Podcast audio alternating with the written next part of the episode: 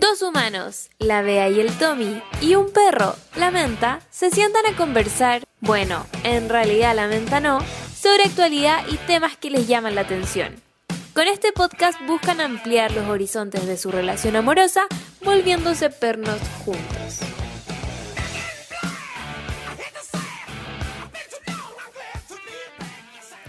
Hola. ¡Tu hueso! Tengo que decir los dos. Es hola, hola.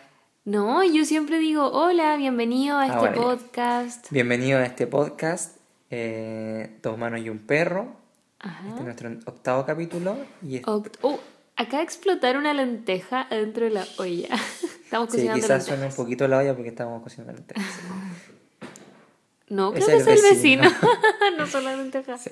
Y estoy aquí con mi polola, la Bea Córdoba. Ah, la Bea Córdoba. Sí. ¿Cómo estáis? Bien, ¿y tú, Tomás Jara? Bien estoy. Qué bueno, te veo alegre. Sí, es que sabéis que no he ido demasiado bien con el podcast. Nos ha ido demasiado bien con el podcast. Es que más, ma- mejor de lo que yo esperaba. Sí, es cierto. O sea, el último capítulo tuvo una muy buena acogida. Sí. Y estamos muy felices con eso. Sobre todo porque ese lo grabamos ayer y Sí. hoy estamos grabando de nuevo porque ahora queremos empezar a grabar, o sea, a subir los nuevos capítulos todos los lunes en la mañana.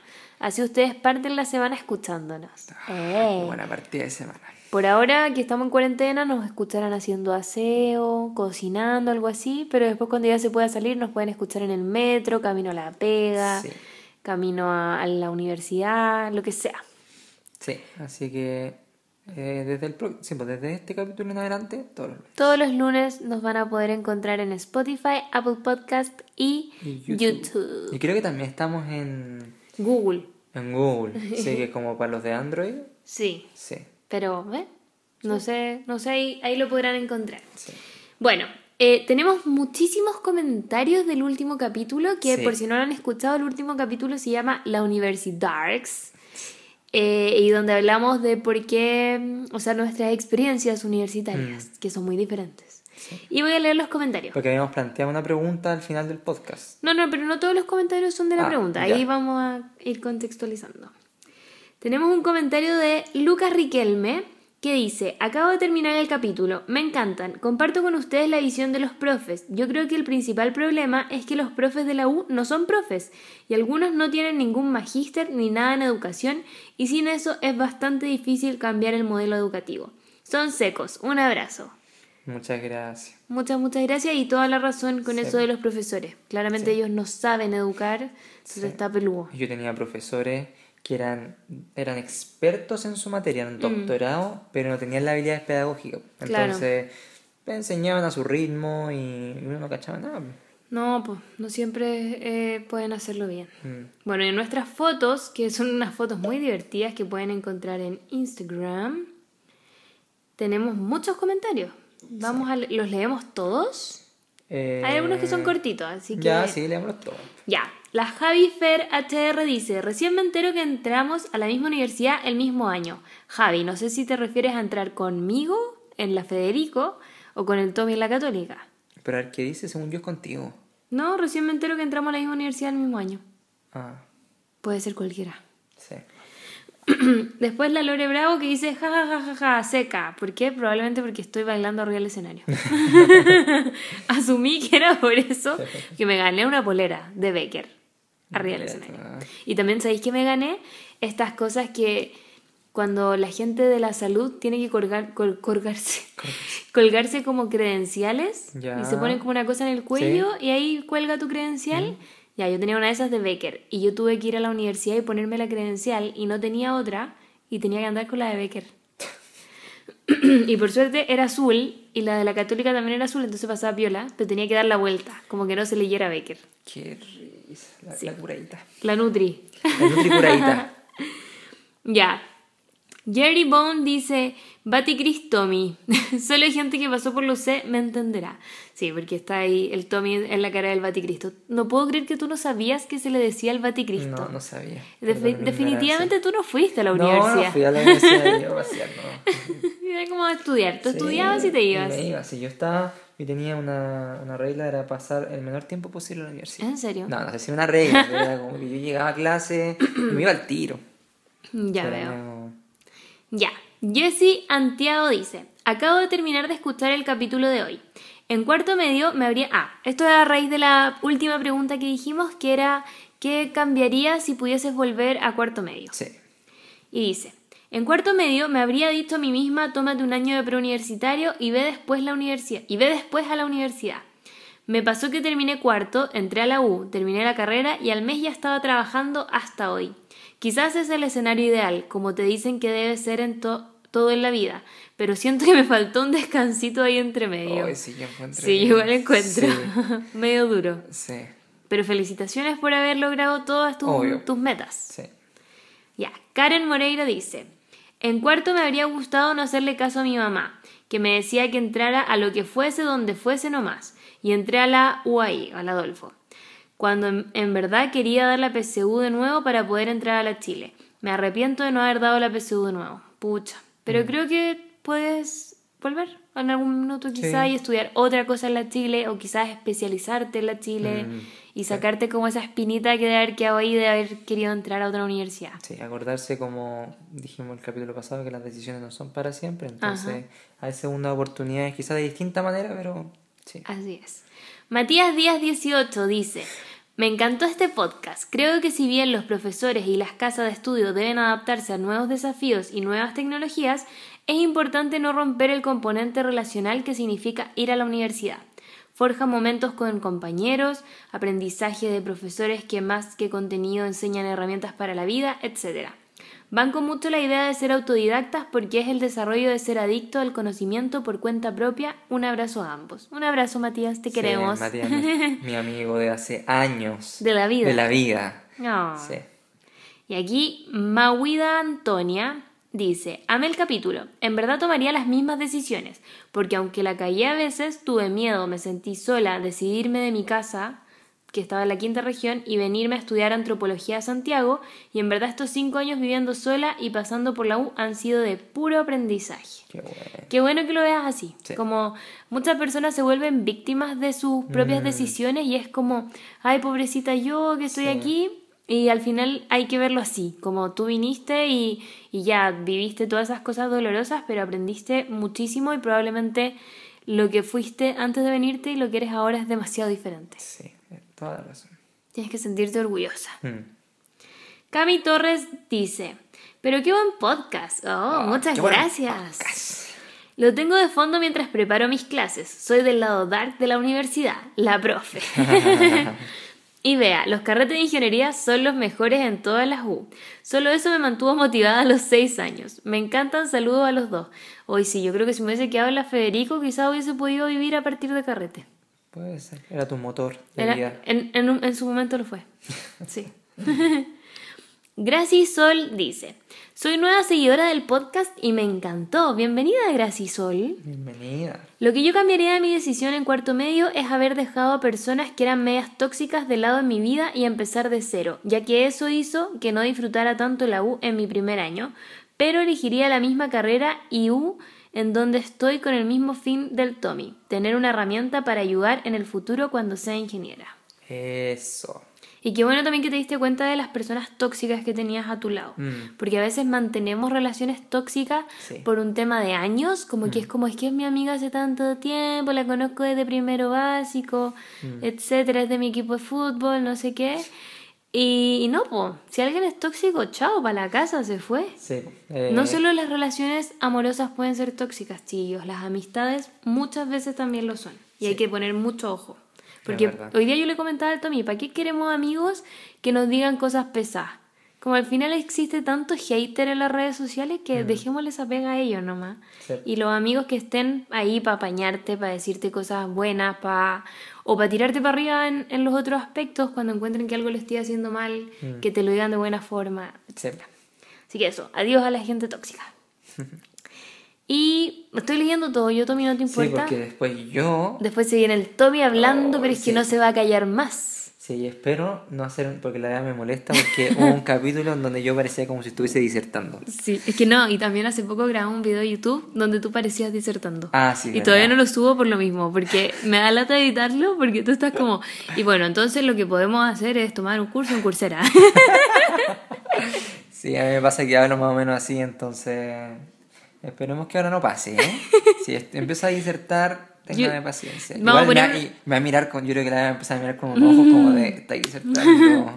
Podríamos poner una cortina que sea esa canción que te cantaba hoy día. Sí, porque me inventé una canción para cuando estoy disertando, cuando voy a disertar. Ya, si es que lo llega a disertar, voy a cantarla. No, no, no, muy nervioso. Ya, sigamos con los comentarios. Pacasca dice: Vine a comentarles porque encontré re bonita la última pregunta que hicieron. Yo hubiese hecho exactamente lo mismo. Era humanista y ahora estoy terminando química y farmacia en la UC. Mira. Mira. Quizás es impopular, pero yo amo mucho la U. El colegio fue mil veces más darks para mí. Obvio, considerando que mi experiencia es particular porque mi facultad es chica, muy muy buena onda, abunda la cercanía entre todos, hay cierta cooperación entre generaciones y compañeros, los profes son accesibles, los administrativos funcionarios son un amor y los malos tratos por profes son casos mega puntuales. Y el karma los está haciendo pico. Cariños, gracias por el podcast. Amo eso, qué bueno que tu, tu experiencia fue súper buena. Al final todos tenemos experiencias distintas. Sí. Para nosotros el colegio fue como la bomba, lo pasamos la raja, pero a otra gente que fue en nuestro mismo colegio lo pasó como el hoyo. Sí, hay hartas experiencias de gente Todo- pasando la mano en el colegio y por la universidad Sí, po. otro mundo. Es que claro, todos tenemos distintas experiencias. ¿Y sabéis qué me pasa? Que en nutrición también era una facultad súper chica, la católica. Eh, y también el karma le llegó a la gente que era mala, así que igual yo, yo después dije, "Hmm, todo cae por su propio peso. Hay algunas demandaditas ahí, es como, Oh, "Hmm, puro cagüín". ya, seguimos. muy.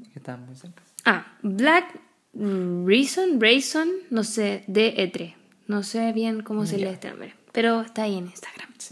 En cuarto medio no hubiese cambiado ninguna decisión. Amo mi carrera, pero me hubiera dicho que me relajara con mi puntaje PSU. Casi morí cuando no me dio para la Chile porque estudié mucho para eso y siempre fue mi meta. Estoy terminando, esperando el examen de grado, en la UA, que esa es la Universidad Alberto Hurtado y amé cada año. Creo que fue un acierto total. Qué bueno. Eso es lo otro bacán. O sea, esta, me da mucha pena que haya sufrido por el tema del puntaje y que no entrara, pero cuando que ahora se dé cuenta como, ¿sabéis qué? No importaba nada porque Sí. fue todo mejor. Así que felicidades y que te vaya muy bien en tu examen de grado. Tommy, ¿Cómo dile algo, pues. Ah, él. Él, ¿qué se cree? ¿Qué se cree? Ya, y tenemos también comentarios en YouTube. Yo sé que estamos... Ahora sí fue la olla de la lenteja. Eh, yo sé que estamos leyendo muchos comentarios, pero ustedes tienen que entender que nunca nos hayan llegado Sí, tantos comentarios. Es importante para nosotros. Estamos tremendamente agradecidos, entonces por eso también los queremos leer a todos. Sí. Ahora, Buscando los de YouTube, que son poquitos, creo. 86 Son como tres. visitas, mira. Estas personas. ¿Seis comentarios? Ah, no, porque tres- tú contestaste. sí, son tres respuestas. Ya, aquí va Andrew Mac. André, André Macari, un amigo Un también. amigo también. Sí. Jarita, una cosa que dijiste hace poco... Me enredé. Ah, me dicen Jari también por si acaso. ah, ¿Le pueden como- decir así? No, no. ¿Prefieres Tommy? Sí, es que me han dicho toda mi vida Jarita, entonces quizás podría cambiar un poquito. ¿Quieres ser una nueva persona? Ah, sí. ¿Está bien? Ya.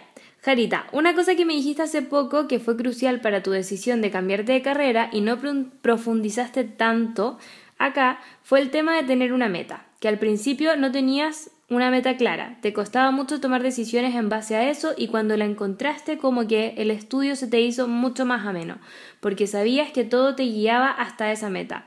Primer podcast, podcast que los escucho y estuvo muy bueno.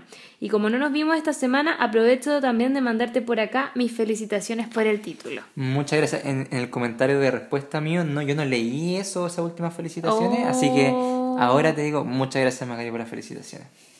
Y coméntale del otro, pues. Ay, sí, pues no, y sí tiene razón, o sea... Súper importante cuando Sí. encuentras una, una meta, un un, propósito, propósito, sí. es como que todo se vuelve más ameno de hacer. Sí, todo tiene una razón de por qué, porque mucho es, mucha gente, según yo, se aburre o no le encuentra sentido porque dice, yo estoy aprendiendo esta cuestión y ¿qué me ¿Y sirve? pa' qué? ¿Para qué? Claro. Pero si tenía una meta Y, ahí... y lo otro es que si la meta es solo obtener un cartón, tampoco tiene También, suficiente peso. sí. Cuando tu meta es como, por ejemplo, el Tommy que tiene una, un proyecto, algo que quiere lograr hacer, Mm. Sí. claramente ahí sí tiene sentido. Pero cuando es solo obtener un cartón, se vuelve todo tan tedioso. Sí, es como vacío al final porque cuando tenía el cartón es como... ¿Y ahora qué? ¿Y ahora qué? Sí, bueno.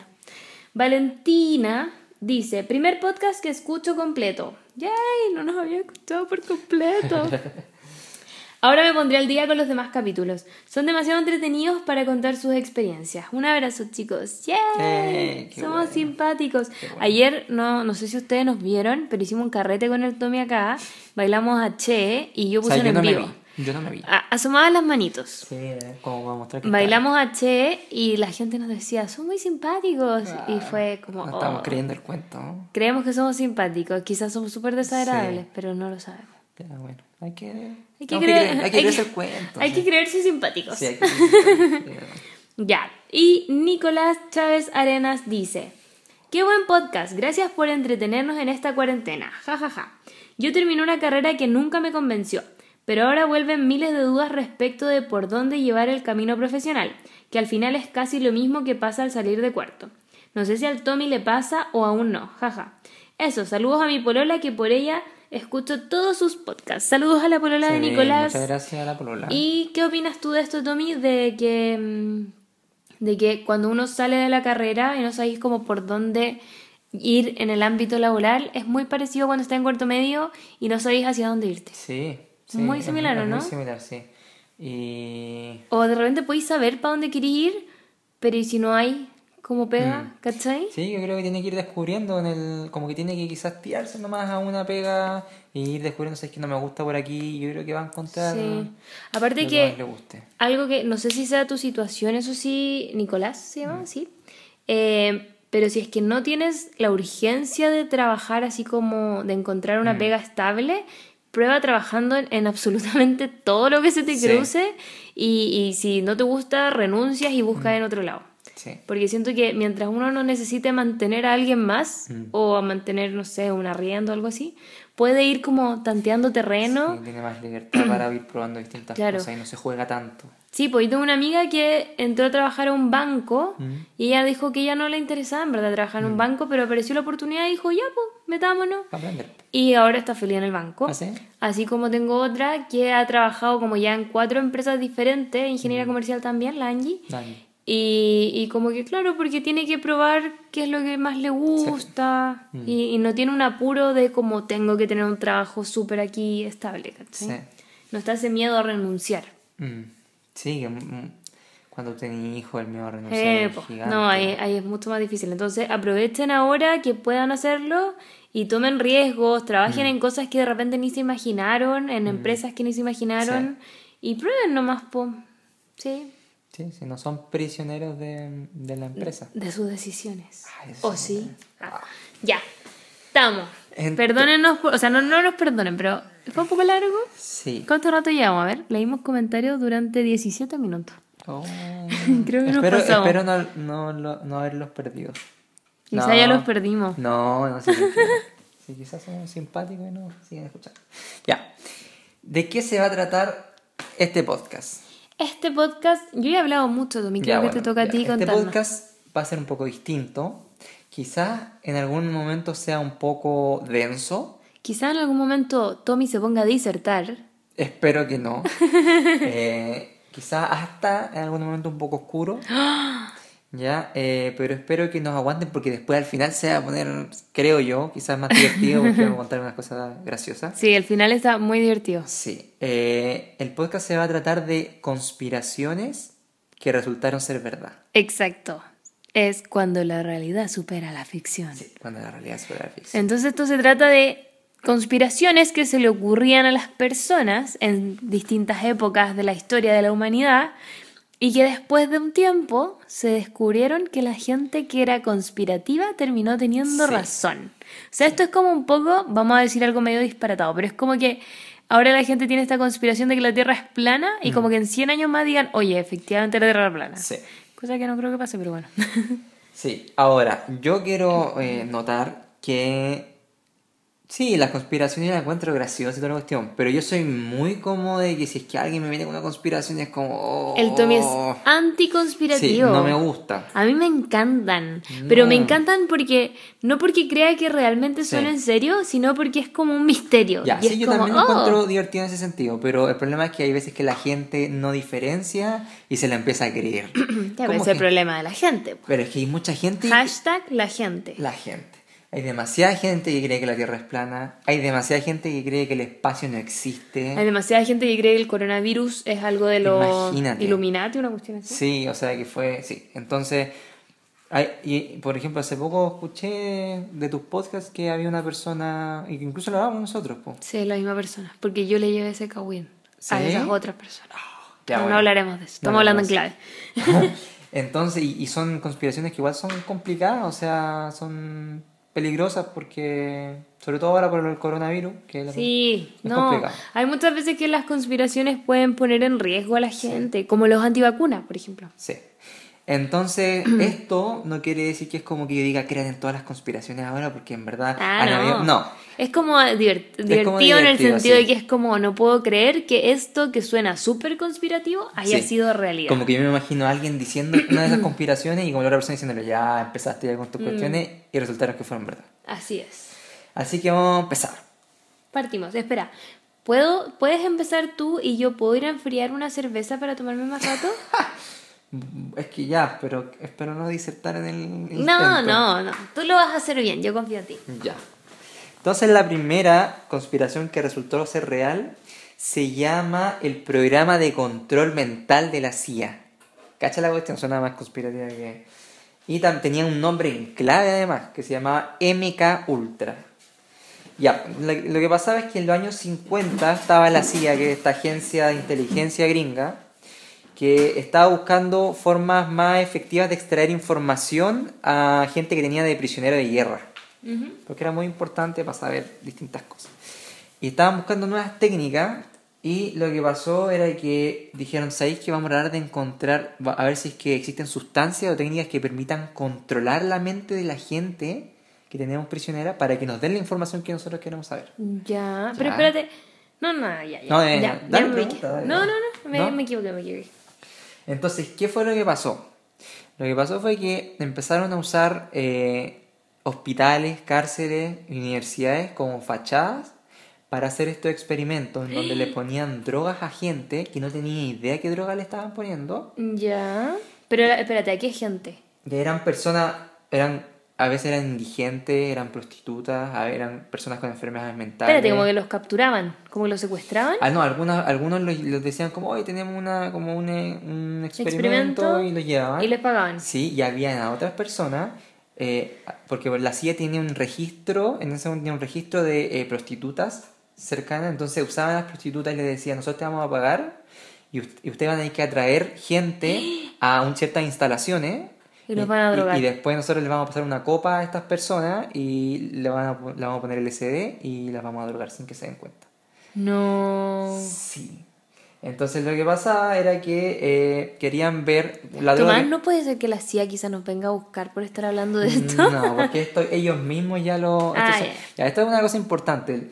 Yo traté de que todas estas conspiraciones realmente fueron verificadas, entre Sí, comillas. el Tommy estuvo estudiando como dos días para esto.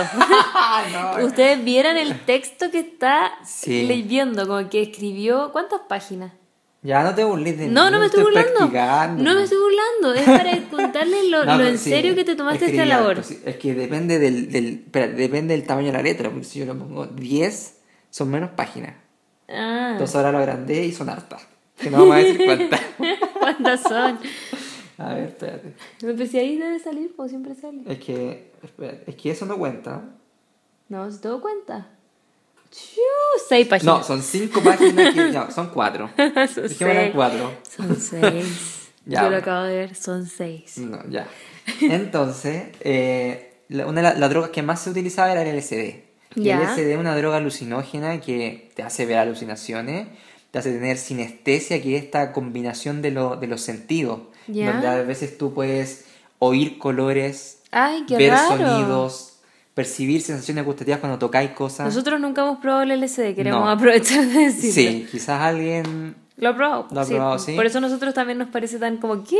Sí, eh, yo he escuchado que hay, en general se tienen eh, experiencias buenas, pero cuando se tienen experiencias negativas son Brígida. Y el Oh. problema es que en este contexto en donde estaban interrogándolos, entre comillas, como Oh, simulando, era horrible, horrible. Oh, me lo imagino, pero. Sí, ah. y no solo tiene esa, esa sensación, sino también eh, distorsión de la percepción del tiempo, donde sentís que se detiene el tiempo, o, se, o vaya hacia adelante, o se va hacia atrás. Es como muy brígido. ¡Qué miedo! Entonces, eh, ya, pues les ponían esta droga. Y querían saber si es que la gente veía cosas y se hacía más susceptible a, a- que les pudiesen controlar lo que pensaban y lo que decían, Ya. así poder sacar la información relevante. Entonces hicieron experimentos mucho tiempo con eso.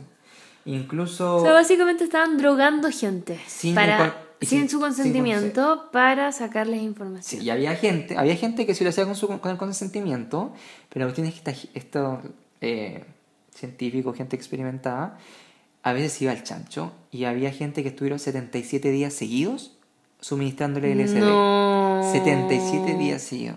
Obvio que quedaron con un daño tremendo. Sí, no, sí, o sea, impresionante. Y ah, bueno, esta cuestión que, que te decía yo de la gente que, o sea, de, de, lo, de la estrategia de que eh, llamaban a prostitutas Sí, para sí. traer, tenía un nombre, pues, lo, lo hacían varias veces, se llama Operación Clímax de Medianoche. Bueno, ridículo, me sí. Bueno, la cuestión es que ya, aquí ya se pone un poquito más, más como ¿Turbio? sí, turbio, porque esto se llevó a Canadá. ¿Ya? ¿ya? Porque la CIA contactó a un, a un psiquiatra canadiense para que viera también qué, qué hacía el LSD y, todo, y- y si se podía usar para, para extraer información. La cuestión es que este psiquiatra se fue un poquito al chancho porque no solo usó, usó LSD, sino que usó otras drogas que inducían, que paralizaban al, al paciente y a veces lo inducían a comas de días, No. semanas horrible. Y estas personas a veces llegaban a la, a la- como al psiquiatra con trastornos menores de ansiedad o depresión y terminaban con amnesia, se le olvidaba su nombre, pensaba que la gente que los interrogaba eran sus papás, No. realmente quedaban Esto, espérate. ¿en qué año fue? ¿Lo Este año en los mencionaste? 50, En sí. los 50. Sí. Eh, Brigio. Eh, yo, bueno, al final el Congreso empezó a investigar, el Congreso de Estados Unidos empezó a investigar estas cosas y eh, se supo, pero nunca se supo todo porque el eh, jefe, el director de la CIA ordenó que todos los registros del MK Ultra, que es esta- este programa, se eliminaron. Entonces se supieron algunas cosas que son lo que te estoy contando yo. Qué brillo, o sea, quizás qué otras cosas peores alcanzaron a eliminar, porque si Sí, esto fue lo que dejaron, Imagínate.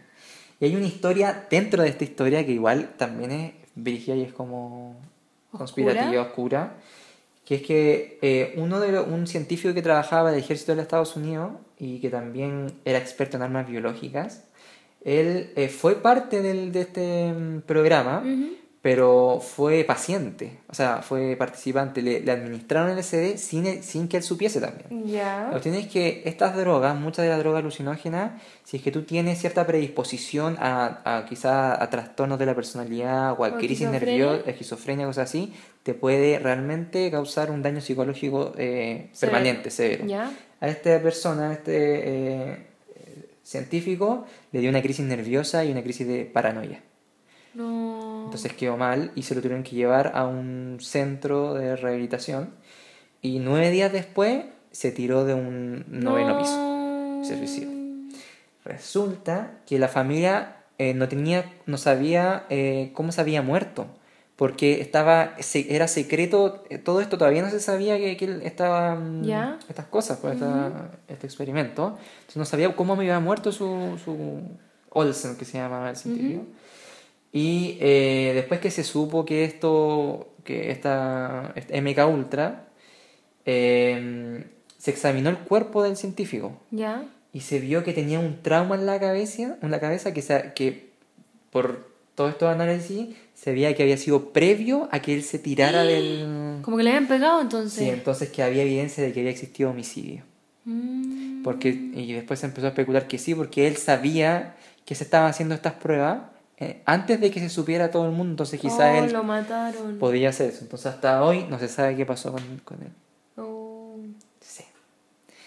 Así que esa es la primera gran conspiración que resultó ser real. Me dejaste para adentro. Son, son brígidas, sí. Me va a desmayar en cualquier momento. No, espero que ustedes no estén así en su, en sus casas. Yo ya hubiese parado este podcast. Sí, pero mira, les pido que si es que en un momento lo supera, ustedes pueden adelantarlo un poquito hasta eh, la parte en donde va a ser más divertido y más relajado, que no sé. Ahí, a ahí lo vamos a anotar en, en la descripción. Sí, en la descripción, sí. Ya, la segunda conspiración. Y la veo, la veo con cara nerviosa. Que no sabía, yo sabía la parte, la primera parte, pero no sabía la parte del científico, eso me dejó mal. Ah, ya, chuto, ya. Bueno, sí, pero no, nosotros no vamos a ir a ninguno de esos experimentos, ¿ya? No, si no es por mí, acuérdate que yo siento como por la gente. Sí, verdad, no, sí, es fuerte. Es muy fuerte. Ya, bueno, el segundo eh, es de el envenenamiento en la ley seca. ¿Tú sabes lo que es la ley seca, negra? Sí, Que que en Estados Unidos se prohibió la venta de alcohol en los Sí. años 30. en los años 30. Toda- Oye, pero muy bien. Ya, si lo de los años 30 lo acabo de leer. Pero lo del... Los años 20 y 30. Ah, ya. Hasta el inicio de los años 30. sí. Eso. Entre los 20 y los 30 se prohibió la venta de alcohol en los Estados Unidos. venta y producción también. Ah, es que... ¿Pero para qué van a producir si no se podía vender? Toda razón. Pero igual, pues, porque igual, mercado negro. Sí.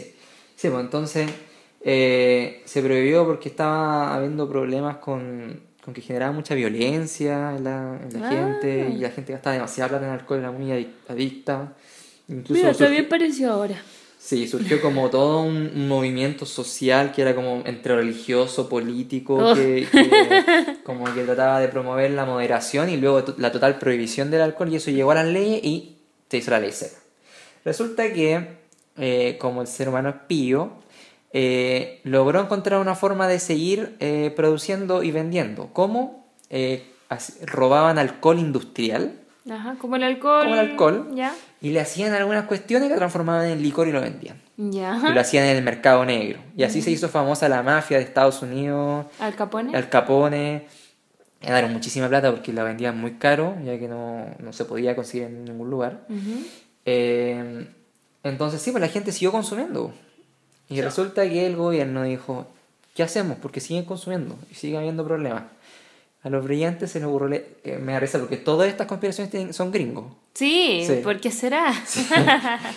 Eh, se le ocurrió la brillante idea de eh, envenenar a lo- los productos de alcohol industrial para desin- desincentivar a la gente a que tomara. O sea, porque la gente se iba a morir, básicamente. Sí, porque si iba a escuchar de que el agua están envenenando esta cuestión, vamos a dejar de tomar. Resulta que la gente siguió tomando. O sea, la conspiración era esa, como, oh, el gobierno está envenenando el alcohol. Exacto, imagínate a alguien que dice, oh, el gobierno está envenenando el alcohol. Ah, sale, vaya. Era verdad.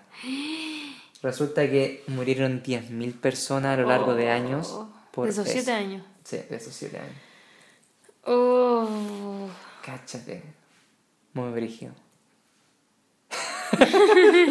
Tranquila, nena, ya va a pasar.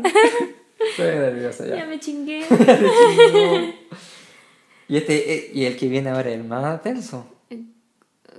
Oh, no sé si lo soporté. Me voy a tener que ir a esconder. No, espero que en sus casas no estén así.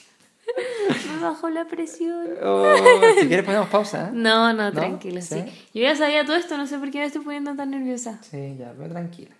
Bueno, el tercero se llama... Vamos a estar bien, amigos. Vamos sí, a vamos a estar bien. El tercer- tercero se llama el Proyecto Sunshine o Brillo Solar. Mi mamá trabaja en una empresa que se llama Sunshine. ¿En serio? Quizás le hicieron por eso. Ay, no, No, ya. pero Ahora sí me desmayé.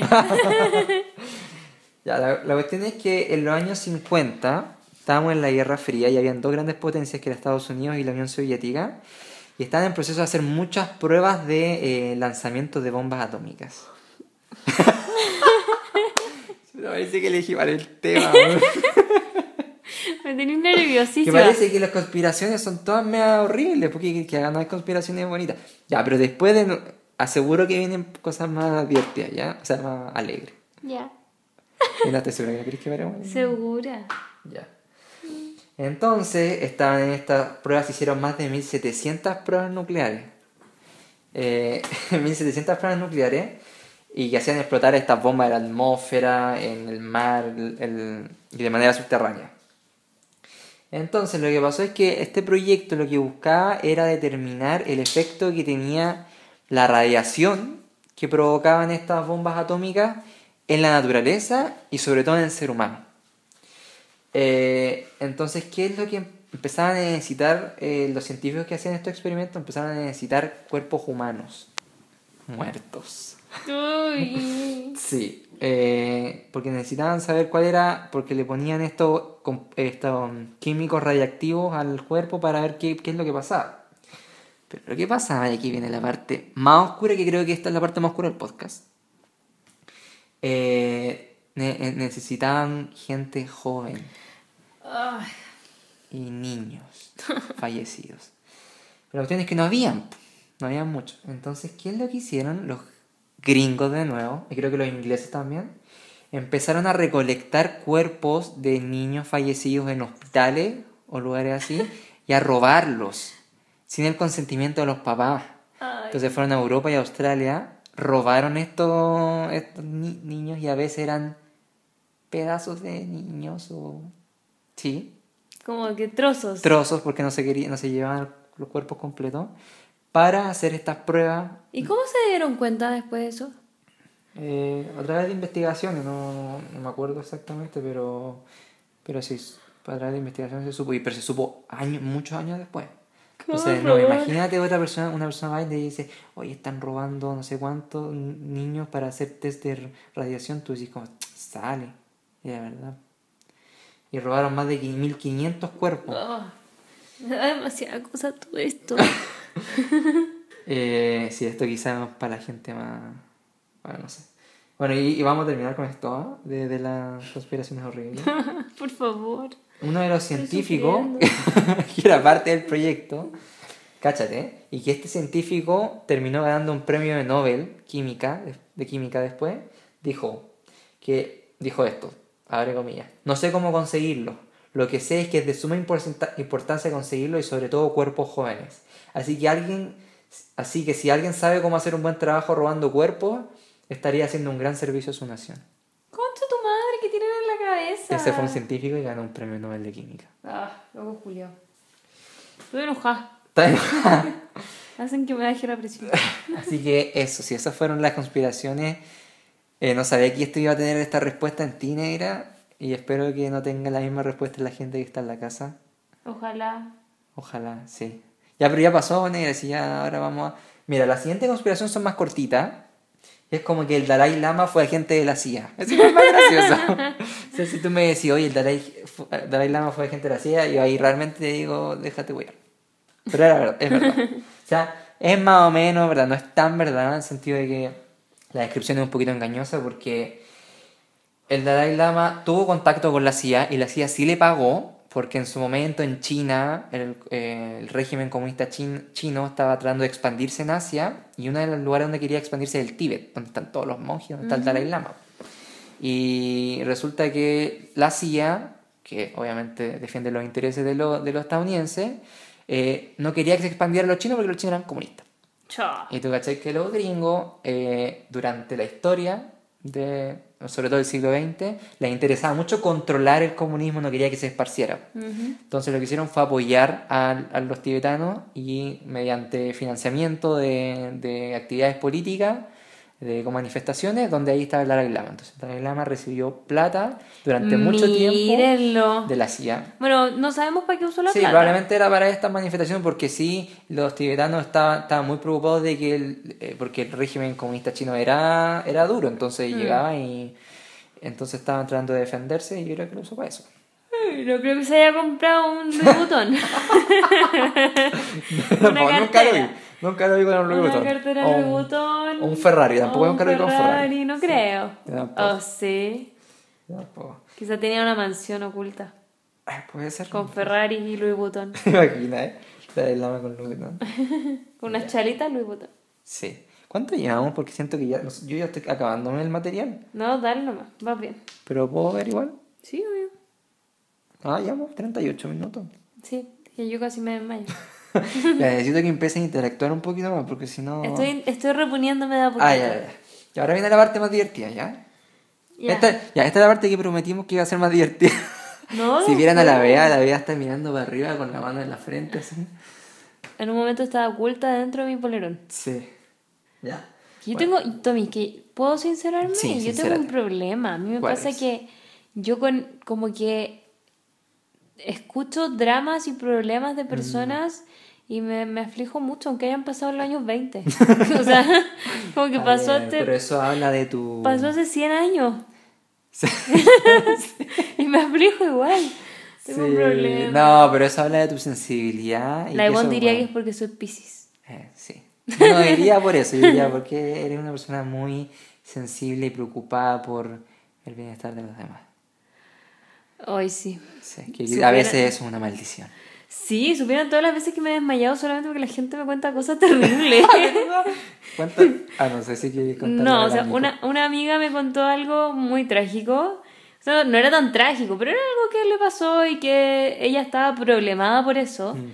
Y yo me desmayé y me tuvo que cuidar a mí. Onda, ella tenía el problema, ella estaba ahí con Qué su horrible. situación buscando un apoyo y yo me desmayé. Quizá- Y después otra vez se, se, como que se quebró una mano, no sé, algo le pasó muy brígido la pierna. Como que, filo, le pasó algo muy brígido y me llamó y me dijo como, ya, pero acuéstate primero. Por favor, acuéstate para. contarte. esta. Y me dijo, ¿estáis segura? Yo, sí, estoy la- comiendo. pon las piernas en altura, Sí. prepárate.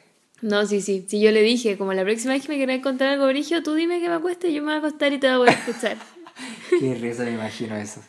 Qué chistoso. Sí, ¿no? así, Y una vez, ¿te acordé que la vez que me desmayé en la universidad también fue por lo mismo? Porque nos ¿Verdad? mostraron un video de una persona que tenía cáncer. Sí. Y, o sea, no era un video real, era como una... Un, ¿Cómo se llaman estas películas cortitas? Un corto. ¿Ya? ¿Ya? un corto sobre la atención en los, cli- en los hospitales, en las clínicas y alguien con cáncer y cómo iba cambiando, no sé qué. Y me sentí tan mal, tuve que bajar los cuatro pisos, que ya les conté que la universidad tenía cuatro pisos en escalera, y llegué al primer piso y me desmayé. ¿Es verdad que te rescataron ahí? Me rescataron. Y yo les dije, ¿Qué le dijiste? que alguien me, me recogieron entre dos niñas y le dijeron a un gallo que estaba ahí, como anda a comprarle algo, y le pasaron Lucas. Y yo dije, soy vegana. Como agonizando. Porque me iban a comprar galletas. Le dijo como, cómprale chocolate, unas galletas. Y yo dije, soy vegana. en ese tiempo era vegana. Ya, Y- esa es y- una vegana de verdad, ¿ah? Que hasta está desmayando y estoy vegana. Y me dijeron, te vas a comer lo que te traigan. Sí. Y yo, no, era bueno. Y fue como, bueno. Y al final me compraron, creo que había sido ¿Un Gatorade fue o no? un Gatorade, puede ser un jugo, algo que se tomaba. El, el niño quizás me alcanzó a escuchar. Sí. Soy vegana. Qué tonta, igual, como me estaba desmayando. Deberías morirte antes de comer algo de origen animal. Que yo literal estaba en la mitad de la facultad, acostada con las patas en alto con personas que no conocía. Porque era- ni siquiera las conocía. Si yo me acerqué para decirle como, me siento mal, ayúdame. De verdad no lo pienso. Soy el que Y de verdad me desplomé así como en, en- en su brazo. De hecho, la, porque eran dos personas. Y la, la Pauli, que era la otra, pensó que yo era amiga de la Anto. Y como que la estaba abrazando. y la Anto le dijo, ayúdame. que esta persona me está abrazando. desmayando. Yo ahí siempre agradecí, aparte de que ellas dos eran muy simpáticas y amorosas, de haber estado en, en la facultad de salud, porque yo por eso me acerqué a ellas, porque confié en que si estaban ahí, algo debían saber de qué hacer de primer auxilio. Sí. Porque si a mí se me desmaya alguien, yo sé al tiro lo que puedo hacer, ¿cachai? Tal vez se me Entonces- desmaya alguien, yo no tengo idea. Ah. Pero tú me puedes enseñar. Ahora me siento demasiado insegura. No en que me puedo desmayar y este hombre que es la única persona que tengo acá al lado por esta cuarentena no sabe qué hacer. No. No, pues si tú cachai, si ya me he casi desmayado contigo. Sí, no sé. Es que digo con una persona que no conozco, pues contigo Es lo allá. mismo, es lo mismo. Tienes que No. acostarle, subirle los pies, Ya, darle azúcar. Ah, ya, entonces sí sé. ah, ya, qué bueno. Me siento confiada. Ya, sigamos Ya, con sigamos. teoría. ya, ya, ahora no van a volver las teorías horribles, ¿ya? No, esta es muy buena. Si hay algo que O sea, sí- no sé si es muy buena, pero me gusta el nombre. ¿La puedo decir yo? Se llama La Bomba Gay. La bomba gay. Y mira, fue en el año que yo nací. Sí, fue en el año. Mira, pasaron dos grandes cosas en la historia de la humanidad: la bomba gay y el nacimiento de Bea Córdoba. Sí, por si acaso, la bomba gay no es que hayan tirado una bomba a las personas homosexuales. Sí. No quiero que No. piensen que no estamos riendo de eso porque Sí. jamás nos reiríamos Sí, de eso. Es, de verdad es cómico. Sí, resulta que Eh, en 1994, como dijimos, había un laboratorio de investigación eh, que era asociado de las Fuerzas Armadas en Estados Unidos de nuevo. Y estaban... eh, Yo creo que o sacaste puras cosas a los gringos o los No. gringos son los únicos ridículos. Te lo juro que yo busqué, puse conspiraciones internacionales Ah. como para ver qué había de otros países. Y los Ya. gringos son los reyes de Estados Oh, no anotamos la conspiración chilena. ¿Te acordás que ayer la Javi Poblete nos dijo la media conspiración? Sí, pero es que esa es, no es verificada. Ah, ¿Cachai? Entonces, pero quizá otro capítulo hagamos conspiraciones No verificadas. No verificadas. Sí, y ahí ustedes pueden empezar a especular Sí. con nosotros. Pero Sí, esa es muy buena. sí, eso es bueno. Que va adentro. Ya bueno, pero sí. La me la voy a guardar como el Tommy se guarda las cosas. Sí.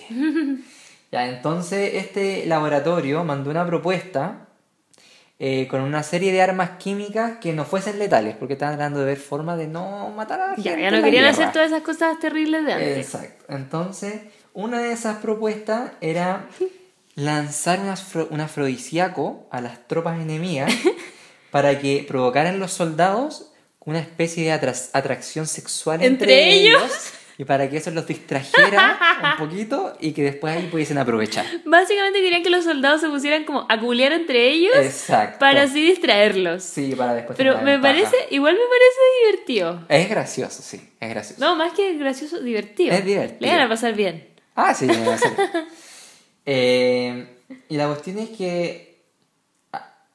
¿Cómo se llama? Bueno, yo descubrí esto y después cu- descubrí un mundo nuevo. Sí, que he estado rayando. Sí, y esta es la parte para mí divertida la cuestión. Que hay algo que se llama los premios IG. Espera, espera. Necesito ver a qué hora empieza. Ya, ya un 45 minutos. Para que así Sí, para poner avisar. a los 45 minutos Ah, quizá un empieza. poquito antes para que vean la la, bomba la- gay. la bomba gay, sí. Eh, igual, igual los últimos 10 minutos han sido divertidos. Quizá a los 35, a los 38. A los 38 creo que fue cuando... Puede ser, puede ser. Cuando casi me desmayo, puede ser.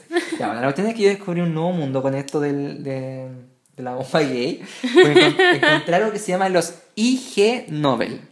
Ya, como los Instagram Nobel. No, No. se llama IG Nobel. IG, no, IG Premios Nobel. Ya. Y que son una paro un tipo de parodia de Pero los espera, ¿y en qué año surgieron estos IG Nobel? Creo que el 91.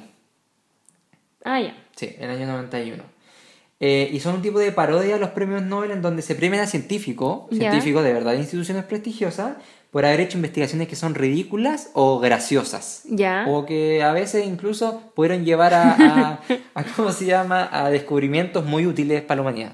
Ya.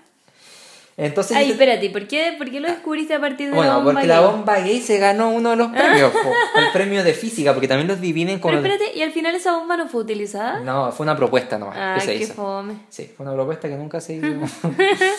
eh, sí, pues, Quería ganó. saber si funciona. Sí, y ganó el premio, eh, no me acuerdo qué año. Ya. ¿Ya? De física, porque ¿qué es lo que pasa? Esta, igual que los premios Nobel que se dividen por disciplina, acá también se dividen por disciplina. pues, Y, y la bomba gay lo ganó por. Eh, eh, o sea, lo ganó en, el- en el- la disciplina de física. Ya. Entonces ahora yo voy a nombrar algunos ejemplos de, según la disciplina, de los premiados. Ya. El primero que tenemos, que no es tan, tan gracioso, pero está un- hay un chileno metido. ¿Me estáis? No te estoy. Es una, eh, son dos personas. Una Siempre persona- hay un chileno, ¿ah? Siempre hay un chileno. Este premio IG Nobel de Física, no puse los años, se me olvidó. Bueno, no me Oh. importa. Creo que son todos estos que puse porque son de nuevo, son del 91 al 2019. Ya. Hay, un hay una cantidad de material que yo siento que podríamos hacer un, un episodio entero de eso. Yo revisé dos años nomás, creo, o tres años, el 2007 y el 2008. Y creo que uno.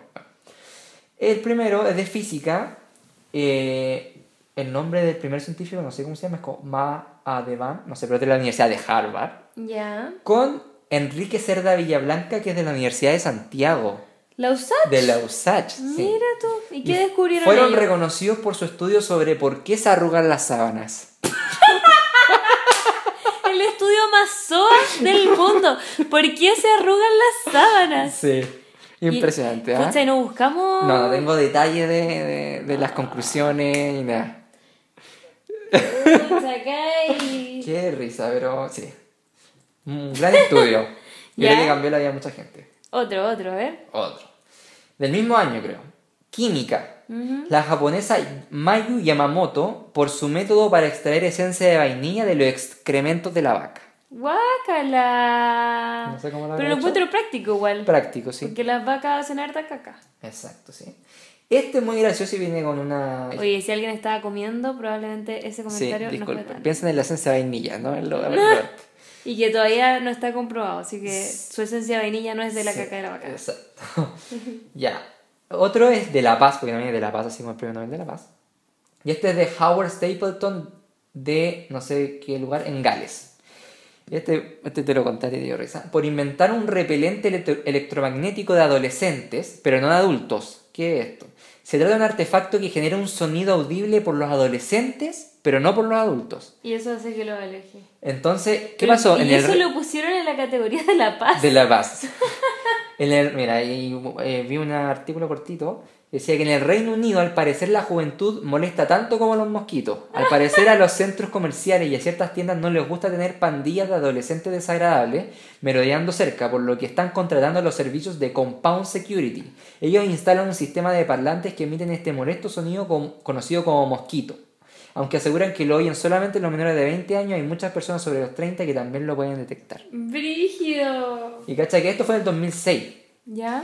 Y en ese momento también está, se, la- eh, no estaba el WhatsApp, 2006, etcétera, pero sí, se, sí se mandaba SMS a la gente. Y pasa, los adolescentes descubrieron que existía esto del mosquito Sí, y lo usaron para enviarse mensajes en clases sin, sin que el profe lo escuchara. Usaban el audio, porque tú ponías ahí SMS, el SMS sonaba, pero sonaba a esta frecuencia y, y hacía que el profe no cachara nunca porque sonaba... ¡Ay, qué inteligente! Sí, muy inteligente. Y si ahí un profe joven, cagaste. Cagaste, no lo voy a usar. Oye, Este... ¿podemos, Ah, podemos poner una breve pausa y volvemos? Ya. breve pausa y volvemos con Y más. ya volvemos. ¡Tren! Ya volvimos. Esa Hemos es la cortina que vuelto. pidió el Matías. Ya. El que viene es de medicina de Francis Fessmeyer de la Universidad de Tennessee por su informe de interrupción del hipo con un masaje rectal dactilar. Cuando Mira, me leíste esto yo no podía parar de Sí. reírme.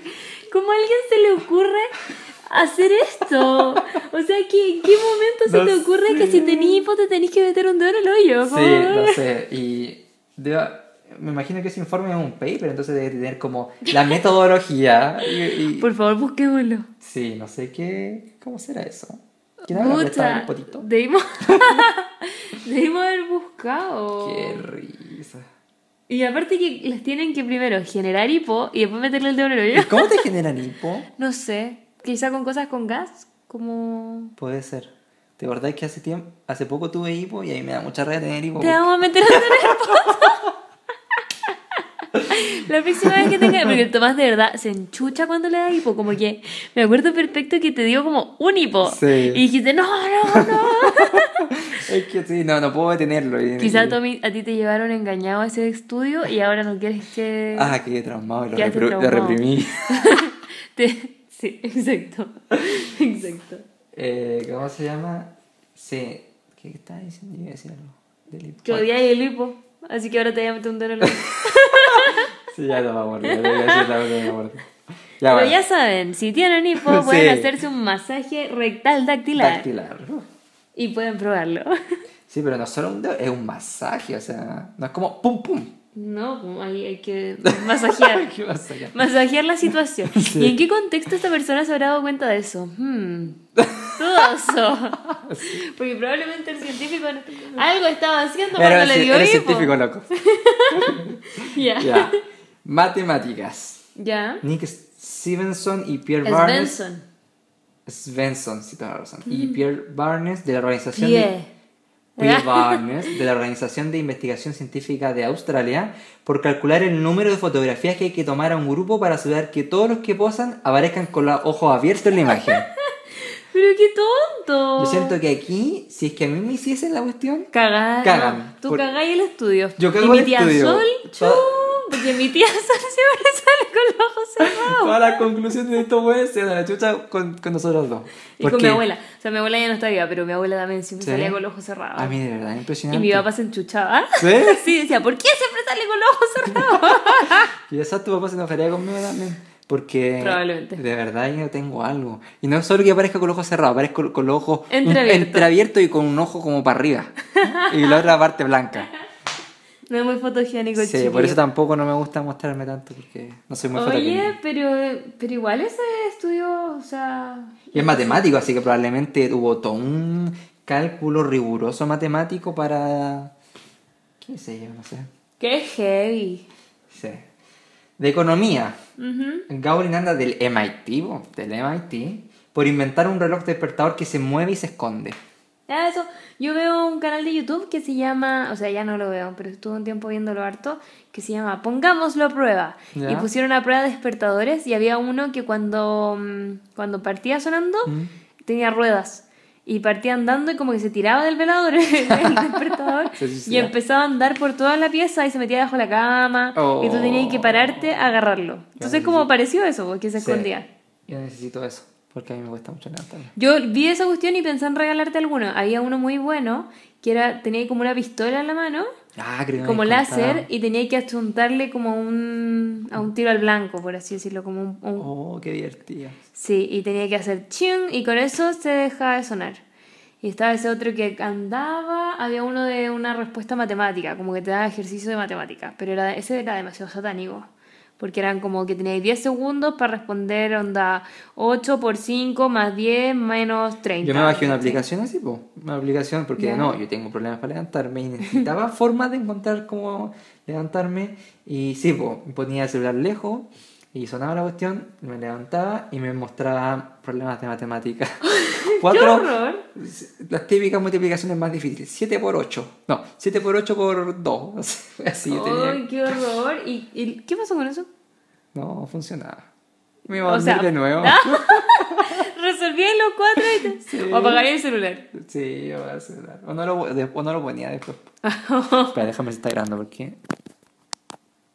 Sí, era, quería asegurar. Oye, qué brígido. Sí. Bueno, vean ese canal, se llama Pongámoslo a prueba y ponen a prueba como todas estas cosas que aparecen en como Antena 3 Directo, gente que Ah, responde. ya. Y han puesto a prueba un scotch, ponte tú, que se supone que todo lo pega. Ya. Eh, ¿Qué más? No sé, han puesto a prueba muchas ¿Está, cosas. está en YouTube? En YouTube, sí. Ah, qué Es bueno. un canal. Bacán. Es divertido, yo te lo he mostrado, es una niña con un gallo. Ah, sí, sí, guardé Sí. lo mismo un par de veces. Sí. Sí, bueno, me lo gustó el titín. Bueno, sí. Un saludo para el titín. Un saludo al tirín que habíamos hablado la vez pasada y no, se cortó. Ya. Nutrición. Oh, Mira. my field. Imagínate, mira. De Yoshiro Nakamutsu de Tokio. Tenía que ser japonés porque ya. Vaya, cachar que. Por fotografiar y analizar retrospectivamente cada comida consumida por él mismo durante un periodo de 34 años. Cada comida que él comió, la fotografió y la escribió. Y después hizo un análisis. Básicamente era yo, teniendo Instagram. Pero fueron 34 años. Bueno, yo llevo cuatro. Puedo continuar.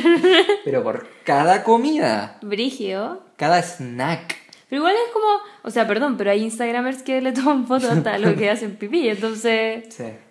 Pero esto, imagínate. Pero él lo estudió, él, lo estudió. fue, él hace fue como- 34 él fue el pionero quizá del, del compartir comida. Sí, yo creo que él fue el primer food blogger. fue un blogger. Porque esto creo que fue el 2006.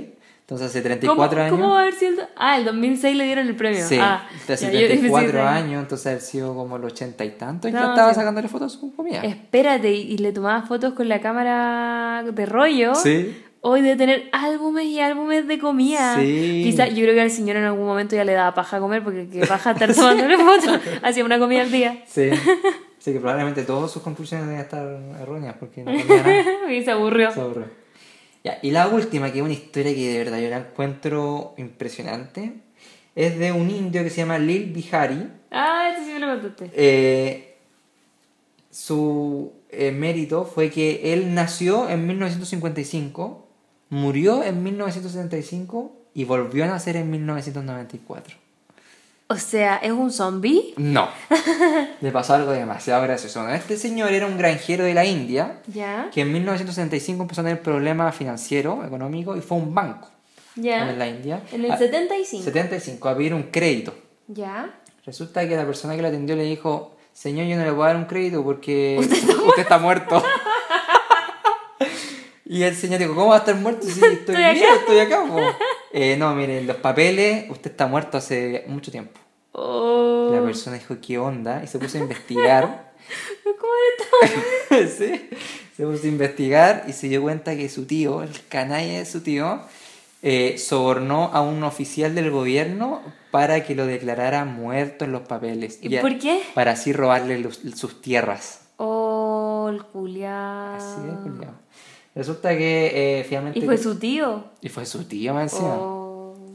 Eh, entonces, ¿qué pasó? Em- Él empezó a tratar de eh, demostrar que estaba vivo. y tenía que hacer que, que como los papeles lo demostraran. Entonces tuve que hacer muchos procesos burocráticos. y- Qué raro, como míreme, estoy vivo, Sí, denme un papel. Exacto. Y se demoró mucho tiempo. Y es muy gracioso porque entre medio de todo este tiempo, él, por ejemplo, organizó su propio funeral. ¿Por qué? Como era un tipo de eh, risa, como de... Ah, ya, de- claro, claro. Eh, le exigió al gobierno que le pagaran a su, eh, eh, a su esposa el seguro o la, la pensión por viudez. Oh. Porque si ya le estaba entonces Sí, tienen que po, pagarle a la, es a la cierto. viuda. po. También exigió eso. Creo que también le puso como a su nombre de fallecido, le puso eh, en indio como muerto. Como que se lo agregó. Como puras cosas tonteando, entre comillas. ¿Ya? Eh, o sea que sí, si te llegáis a enterar que estáis muerto, pero en verdad estáis vivo, sí, yo me lo tomo para la chacota. sí. Eh, ¿Cómo se llama? Y también hasta postuló, en 1989 postuló a primer ministro de la India, que es como ser presidente, ¿Ya? estando muerto en papel. Perdió, pero lo ayudó a demostrar que Imagínate estaba... si hubiese ganado y hubiese sido el primer presidente muerto, muerto, de la historia.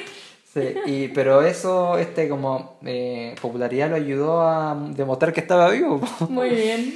Eh, y, en, y en 1994 finalmente anularon su muerte. Oh, pensé que sí murió. No, anularon su muerte. Ay, qué bueno. Bueno, la cuestión es que por- ya, el premio Todo se lo lo bueno ganó. pasa en 1994, ¿viste? El premio se lo ganó por todo esto, pero por sobre todo porque en todo este trayecto él creó una asociación. Se llama ¿Ya? la Asociación de Gente Muerta. que ayuda a todas las personas que le pasaron lo mismo que lo que pasó a él. Esto pasa, le Eh, pasa a la gente. Oye, hasta ahora la asociación está constituida por 20.000 miembros. No, En la 20.000 India. muertos. 20.000 personas Ah, que... en la India. En la India, que Ah, debe ser súper común sí, en papel están muertos, pero están vivos. No. Sí. Qué fuerte, ¿eh? Impresionante, ¿eh? Impactada estoy. Impacto. Y eso, pues esos fueron los. Bueno, esos fueron los. los ¿Cómo se llama? Los, Los premios IG. IG Nobel. Hay muchos más. Si ¿Pueden quieren, pueden, buscarlo? sí, pueden buscarlo. Están en Wikipedia. Ponen como. ¿Cuál fue tu favorito? premios. De los que vi ahora. Sí. eh, a mí me gusta el último. Ya, sí, bueno. Dema- Lo encontré demasiado. A mí me gusta el del hipo. bueno. el de Leo, bueno. Me mucha Sí, aquí tengo una más, pero no quiero- en verdad siento que podemos terminar. Tenemos una operación más, pero siento que no. Eh, y eso, pues. Estuvo bueno, me, Sí. gustó, me gustó esta última parte. La primera parte lo pasé como lejos, pero ahora lo pasé muy bien. Sí. Me gustó mucho. Muy divertido. Quizás en un momento nos podemos ver, a, por ejemplo, a ver los detalles de por qué se arrugan las sábanas. Muy importante, yo quiero saber porque nuestras sábanas Sí. se arrugan de repente. Y preguntarle a, a nuestro compatriota Enrique Cerda Villablanca cuáles fueron las conclusiones. Quizá lo podríamos, lo podríamos entrevistar. ¿Te imaginas? Podríamos buscar el tirinque de los Sats, le podemos preguntar si nos puede hacer una movida para conocerlo y lo entrevistamos. Queremos saber, don Enrique, ¿por qué se arrugan las sábanas? Parece como, ¿sabes divertido. qué? Parece como esas noticias tontas que aparecen. ¿Te acordás Sí. que el otro día leímos noticias titulares tontos? Sí. Qué gracioso. Sí. Me gustó mucho este podcast, Tommy. Sí, yo creo que podríamos hasta hacer un. Si es que a la gente le gusta, que, que comente que le- si les gusta, La un gente. podcast. No les digas así. Nuestros seguidores. Nuestros radioescuchas. Nuestros radioescuchas, ama- amados escuchas. seguidores. Si les gusta, hacemos un capítulo entero de puros de estos premi- premia- premiados de IG Nobel. Me pillé. Te pegaste y te pegaste con mi iPad. Sí, me dolió. Em, que son muy divertidos porque hay muchos. Yo de verdad tuve- leí dos años y saqué material de esto. Y no quise seguir leyendo porque si no iba a seguir agregando más y, y no me vamos para nunca. Qué gracioso. Sí. Así que eso, pues. Me acordé que cuando me dijiste el del masaje rectal dactilar, yo estaba tomando agüita y casi se me sale. Sí, casi se te sale. Sí, muy divertido. Así que eso, pues, espero que les haya gustado. Yo sé que la primera parte fue un poco intensa, lo advertimos. A ver, la primera primera parte fue medio intensa porque leímos todos los comentarios. Sí. No va a volver a pasar. O sea, sí, vamos a leer sus comentarios, Sí. pero eh, Sí, ya, va, a va a volver. Sí, igual en un momento, ojalá, si nos va bien, quizás haya muchos comentarios y ahí quizás nos podamos. Oye, él se está haciendo el no, influencer. te- pero siempre digo no puedo quizás. responderlos No. todos. Dije quizás, quizás. Eh, pero no, pero de verdad agradecemos de verdad muchísimo cada uno de sus mensajes porque Sí, nos hicieron muy felices. nos hicieron muy feliz. Y la vea es porque tú, Yo. sí te pone feliz esto, pero igual estás un poco más acostumbrada que yo. Yo de verdad como que tú, tú, tú misma me dijiste como que se nota lo feliz que yo me pongo porque mm, yo a mí me interesa, o sea, me gusta mucho hacer este podcast y que la gente le guste lo que estamos haciendo. Me pone muy contento y yo me acercaba a ti y decía, ay, nos pusieron otro Sí, era más". como, tenemos un nuevo escucha. Sí. Y aparte, escribió seis páginas, por favor. Sí, por este hombre favor. merece un, un premio, un premio IG. Un prodigio. Eh, así que sí, pues, ojalá que les haya gustado. Eh, Coméntenos. coméntenos quizás cuál fue su premio IG favorito. Eso puede ser, ¿no? Podría ser. De los que pusimos, o no sé. Sí, ¿cuál de, ¿cuál de todo eso les llamó más la atención? más el la de atención. las sábanas, De la el de las fotos que no cierren los ojos, ¿cuál más teníamos? Teníamos el, El de extraer vainilla de la caca de las vacas. Sí. Tengo una pregunta para ustedes. ¿Creen que si logran extraer vainilla de la caca de las vacas, sería considerado un alimento vegano? Ahí se los dejo. ¿Y se lo comerían? ¿Se lo comerían? También, otra pregunta. Si les da hipo, ¿se meterían un dedito por el poto? Otra pregunta que les podría servir. Bueno, me imagino que no analizarían durante 34 años lo que comen. Su comida. Y espero que tampoco se mueran en vida. Sí. Así que eso, pues. Eso, Eh, síganos en nuestras redes sociales, arroba dos humanos y un perro en Instagram, tenemos canal de YouTube, nos pueden dejar comentarios en YouTube, en Instagram, en Apple Podcast. Sí, pueden ahora, Spotify. nos dimos cuenta que nos pueden eh, hacer- Rankear. rankear en Apple Podcast, sí, para Si les que gusta. iPhone. Sí, sí les gusta. Si no les gusta, no, no lo hagan. Así que eso. Eso, gracias por llegar hasta acá, esperamos que les haya gustado mucho este capítulo que estuvo denso, pero después muy divertido. Sí. Esperamos que hayan llegado hasta aquí. Sí, ojalá que sí. Ya, besitos. Chao. Y nos vemos el pro o sea, nos escuchamos el próximo lunes.